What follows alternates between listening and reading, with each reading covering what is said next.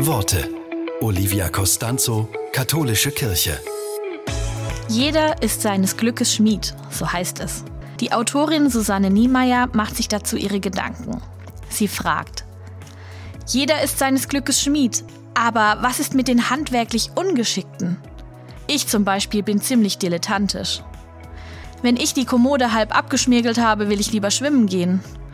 Entweder sie steht dann drei Monate halb fertig in der Ecke oder ich mache den Rest so husch husch und das Ergebnis ist so, naja. Zum Glück ist das mit dem Glück anders. Schon ein Stück vom Glück ist ziemlich gut. Und deshalb ist es gerade wichtig, Hammer, Spülbürste oder ich weiß nicht was aus der Hand zu legen, um ein Stück zu erhaschen. Zum Beispiel jetzt.